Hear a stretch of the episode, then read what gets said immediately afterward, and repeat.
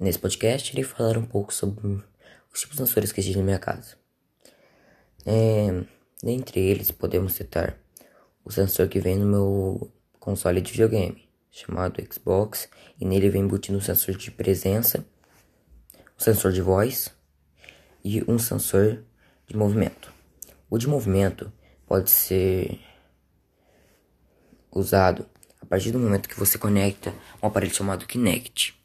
Nele, todo movimento que você irá você fazer pode ser é, visto no canto inferior da tela. Que lá, vamos, por exemplo, você balançar as mãos. Esse é um dos exemplos bem simples. Você balançar as mãos, você vai ter total acesso ao Xbox. Você virar um pouco. Você jogar a mão para o lado, ele vai ver que você está jogando a mão para o lado e vai mudar de página, entendeu? É o sensor de voz. Nele no Xbox, se você, se você falar alto, ok Xbox, ele vai, a partir do momento, a tela vai ficar preta e vai voltar, e vai voltar normal. Mas a partir desse momento vai aparecer várias opções para você falar na tela.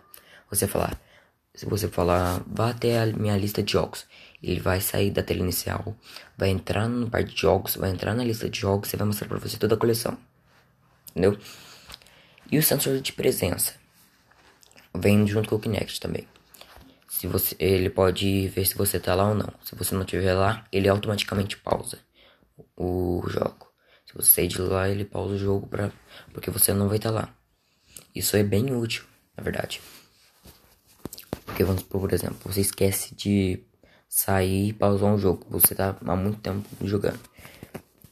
É, e você tá quase vencendo. Se você sair de lá repentinamente, porque tipo, sua mãe mandou fazer alguma coisa, você tem que sair de lá, o sensor de presença vai automaticamente perceber que você não tá mais lá e vai pausar o jogo. Isso é bem bom, na verdade. É... Era isso que eu tinha para falar. Obrigado, professor. Desculpa pelo atraso.